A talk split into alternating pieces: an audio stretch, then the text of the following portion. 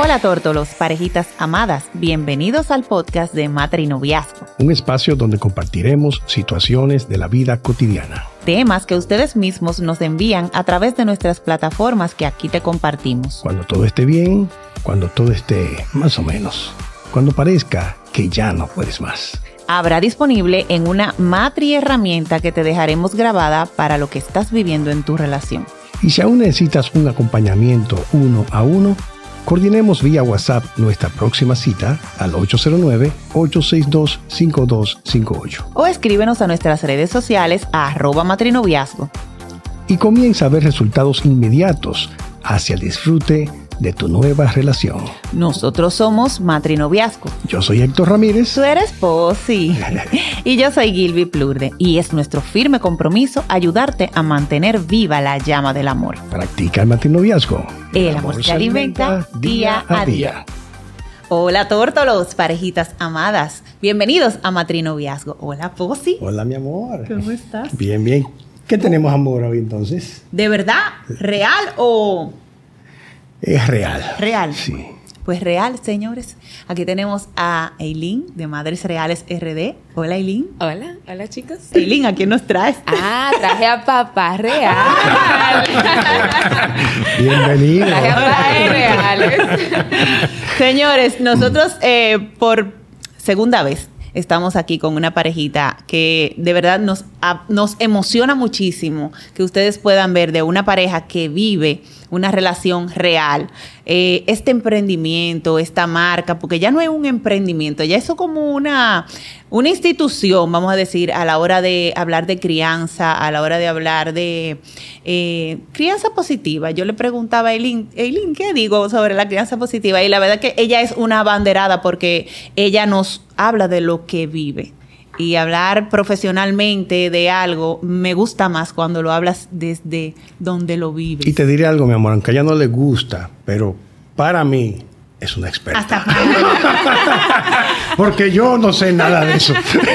Eli, nosotros tenemos parejitas, tenemos parejitas, señores, que tienen el inconveniente de que aman tanto, pero tanto, pero tanto, pero tanto a sus hijos, que duermen con ellos y entonces a mí me gustó muchísimo, de hecho lo compartimos nosotros dos, y yo le decía, pues sí, me encanta porque Eileen dice que a veces los límites, o bueno, no, los límites cuidan a nuestros hijos. Hablan un chin de eso, para que ellos entiendan que no es que uno le está diciendo, saca esos niños porque somos malos, sino porque es bueno para los niños. Claro. Mira, con el tema de, de que los niños duerman con los padres, eh, yo soy muy de la línea de entender la dinámica familiar de cada, de cada familia en particular, porque nunca va a ser lo mismo yo decirte, sí, establece un límite y saca a los niños de la habitación porque eso es malo para el noviazgo pero tal vez estamos en una época donde el niño es súper chiquitico, donde el niño, la mamá está lactando la noche entera, eh, necesita tener el niño cerca para poder lactar incluso y poder dormir, tiene un trabajo súper demandante y eso va a ser por un tiempo muy corto de la vida de ese niño. Bueno, ahí podemos hablar de que se puede hacer un colecho, de que la cuna esté en la cama, en, la habitación los primeros meses, bueno, porque les funciona como dinámica familiar. Eh, ahora, si es algo que realmente está afectando la dinámica de la pareja, claro que se pueden establecer límites. Si es una pareja que definitivamente no le gusta dormir con los niños, que eso también se debe de respetar, pues claro que se puede hacer una higiene de sueño, una rutina de sueño, unos límites sanos para lograr que ese niño duerme en su cama y eso se trabaja. Ahora, si también es una pareja súper sólida y el niño se cruza tres veces a la semana, a las tres de la mañana, y usted no se quiere parar a llevar a ese niño para la cama de él. Nadie le va a pasar. va a llegar un día donde ese niño se va a dejar de pasar porque no pasó a nosotros. Vale, una se pasaba cada rato y después se deja de pasar y tú, y tú hasta lo extrañas. Ay, sí. Y tú hasta lo extrañas. Entonces, por eso mi, mi, proyecto se llama Madres Reales y no Lin, la madre real, porque mi realidad no es la única. Y por eso cuando me hacen preguntas, yo digo, no te quiero responder simplemente con esa frase, esa preguntita. A mí me gustaría conocer qué pasa en el detrás de cámara de tu familia, a ver qué les va a funcionar a ustedes y qué límites podemos poner que les funcione a ustedes.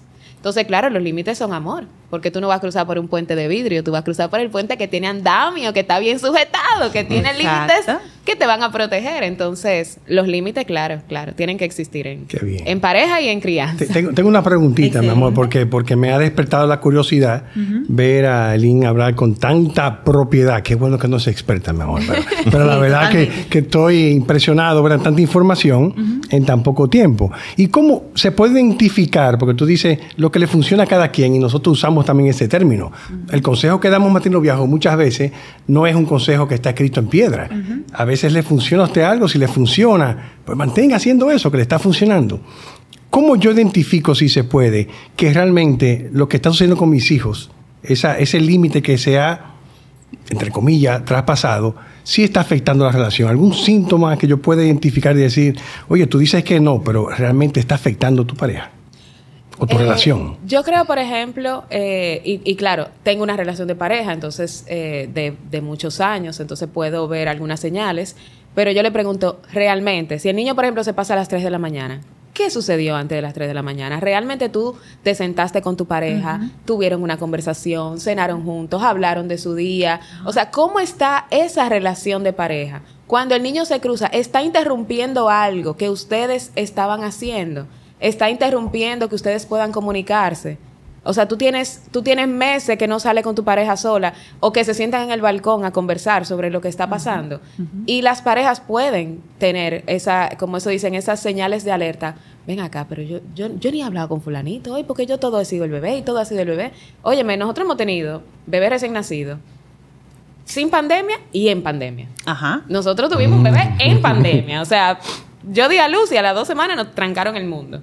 Y, no- y yo me quedé con un recién nacido, él con un trabajo nuevo, la, la otra chiquita de tres años. Demandando tu presencia. fue muy fuerte. atención. Y aún así, nosotros buscábamos la forma. Se durmió el niño, se durmieron. Está tomando la siesta, vamos a una película. Vámonos para el balcón, o vámonos para el balcón. Qué Vamos a hacer algo. Porque tú, el, el tiempo de pareja, señores, la gente piensa que hay que sacar un tiempo romántico, O ahorrar irnos para un eso, restaurante. exacto. No, el tiempo de pareja es mirar hacia los ojos y hablar.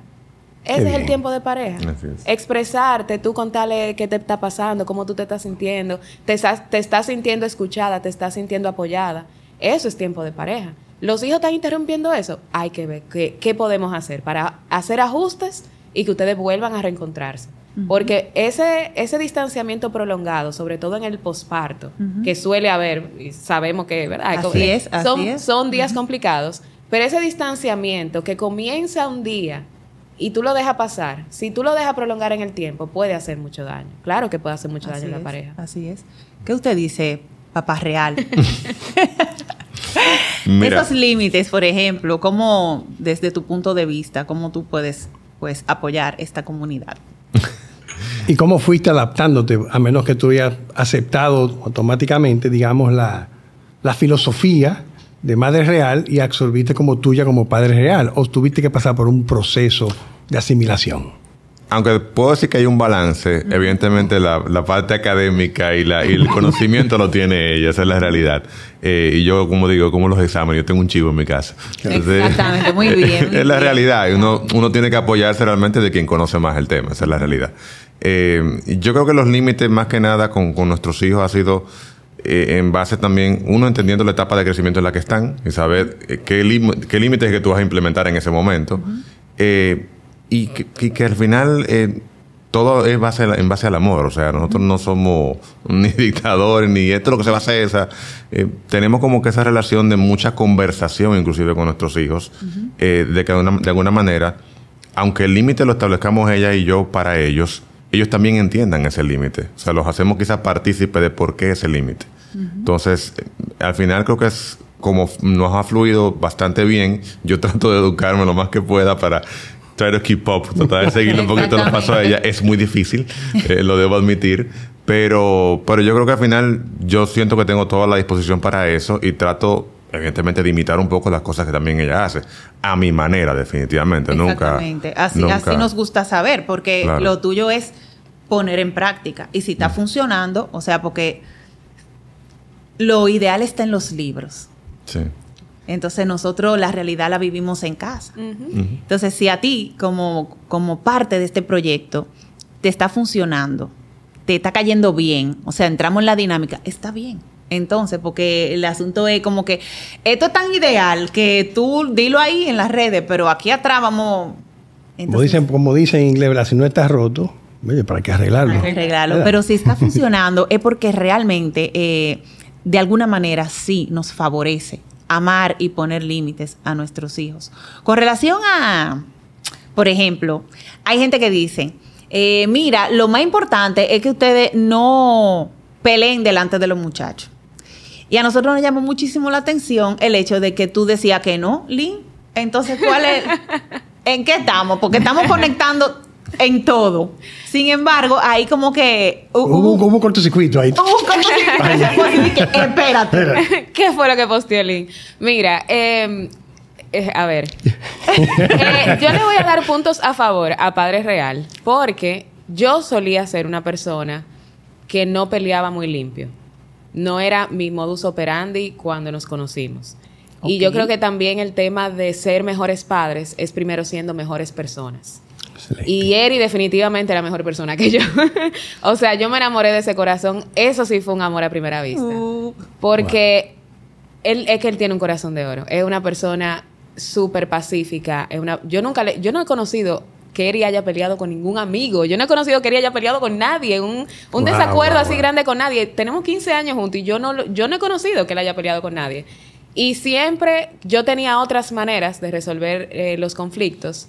Eh, él siempre me daba mi espacio y en el camino fuimos ajustando todo eso. De hecho, cuando nosotros nos casamos, lo, una de las primeras, nosotros pusimos, establecimos como reglas para nosotros. Eh, una de esas fue no hablarnos alto, o sea, no faltarnos al respeto. Si vemos que estamos subiendo los decibeles, nos alejamos. Eh, nunca mencionar la palabra divorcio. En mi casa, en los 11 Oye, años. Pero son Nosotros en los 11 años que tenemos de matrimonio, eh, eh, eso no se menciona. Eso no es una posibilidad. No está en el diccionario. Anoten, anoten, parejita. Cuando hablan de eso, nosotros no entendemos. Eso, es otro lenguaje. Exacto, otro lenguaje. un consejo que a mí me dieron, y fue para mí el mejor consejo de lo que te dan como antes de casarse, fue no duermas fuera de tu cama. Eh, creo que una sola vez que fue como fuerte y fue, o sea, creo que en los 11 años y fue como, no, no puede ser, pero fue, nunca duerma fuera de tu cama, los, los problemas se resuelven.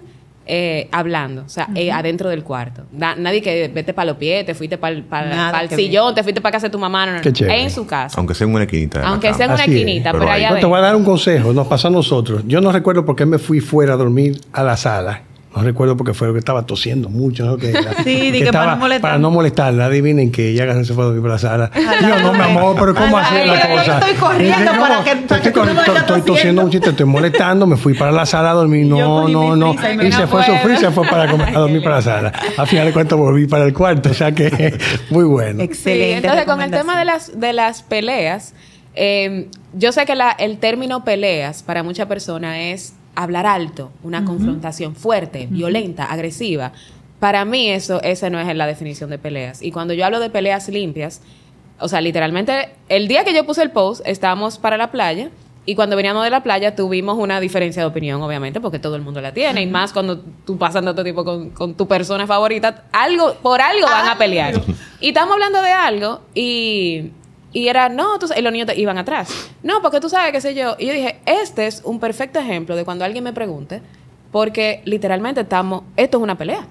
Esto es una pelea. Pero incluso dentro de la pelea yo le dije, mi amor, mira, es la última vez que te voy a decir tal cosa, con este mismo tono de voz. Es la última vez que te voy a decir tal cosa, no te lo quiero volver a mencionar porque yo sé que ya te ha molestado ese comentario. Pero recuerda que si te lo estoy diciendo es porque te amo. O sea, te lo estoy diciendo porque estoy preocupada por tal cosa y este comentario viene desde el amor. ¿Cómo yo no voy a querer que mis hijos escuchen eso?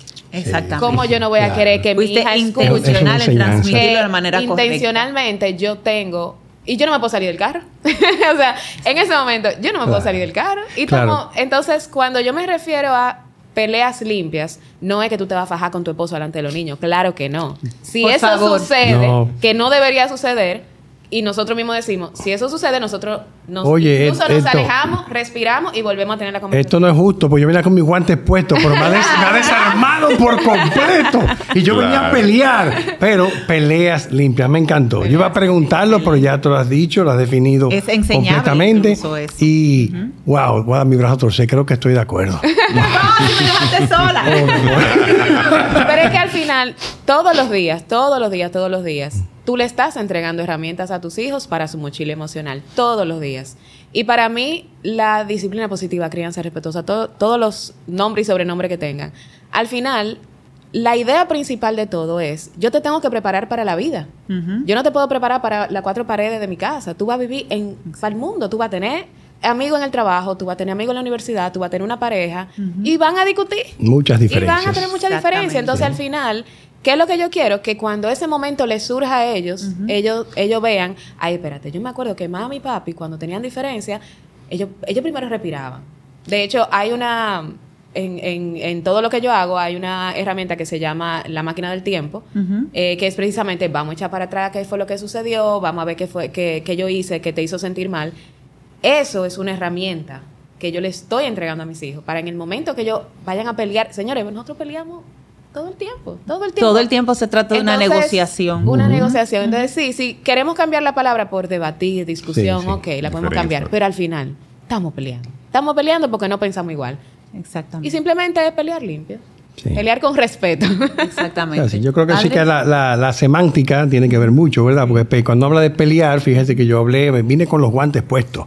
O sea, hablamos de pelea y hablamos inmediatamente, nos ponemos en acción. Claro, las pero, herramientas que se usan para pelear. Claro, pero realmente sí, cada vez que tenemos una diferencia, hay un tipo, en inglés se llama un, un argumento, estamos argu- pero es un tipo de pelea, o sea, tengo que estar de acuerdo con eso.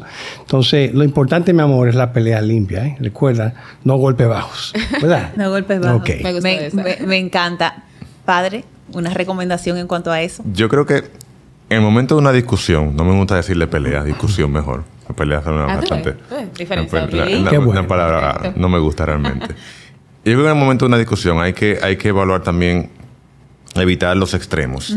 El extremo de o te insulto o estoy total- totalmente en contra de lo que tú me estás diciendo y vamos a pelear. O caigo también en, la- en el otro error de, sí, mi amor, está bien, tú tienes razón, ya. Como salir del paso, eh, de simplemente para evitar el conflicto. Al final, hay dos cosas que yo creo que son claves. Uno, los hechos importan, esto lo vi yo también inclusive en un, en un mensaje de una persona que yo sigo en las redes. Eh, los hechos importan, o sea, facts matter. Y dos, recuerda que con quien tú estás hablando es la persona que tú amas. Si tú tienes esas dos cosas claras, la discusión va a ser inclusive constructiva, la, la- se, va, se va a fortalecer tu, tu relación con esa persona. Esa es la realidad, que lo veo. Excelente. Señores, eh, es una manera de educar. Eh, nos encanta lo que estás haciendo también a través de Educrianza. Eh, también ustedes pueden entrar en esas, en esas redes y seguir el contenido que está saliendo desde ahí. Eh, y nada, hemos dejado esto lleno de recursos. Gracias a ustedes, nuestros padres reales de esa marca, de esa marca Madres Reales RD, que están aquí dejando pues para cada una de las parejitas que tienen acceso a este material, esta gran información que es parte de nuestra cotidianidad. Entonces, prof, Posi, ¿peleamos limpio de ahora en adelante? ¿O No, qué, qué es lo que? Discutimos. Discutimos, Me- que no me- le gusta. Me gustó, discutimos. Señores, ser intencionales en lo que vivimos, en lo que hacemos, dejar esa mochila emocional bien cargada de cosas de lo que nosotros realmente queremos que nuestros hijos multipliquen. eh, va a ser buenísimo porque nosotros decimos que cuando papá y mamá están bien, todo fluye. Así es. Así que gracias, señores, por estar aquí con nosotros. Gracias por la Y siendo intencionales en la manera que nos comunicamos, así también se practica el matrinoviazgo. Díganlo ustedes también. El, El amor se alimenta, El amor se día, alimenta día a día. Bye bye.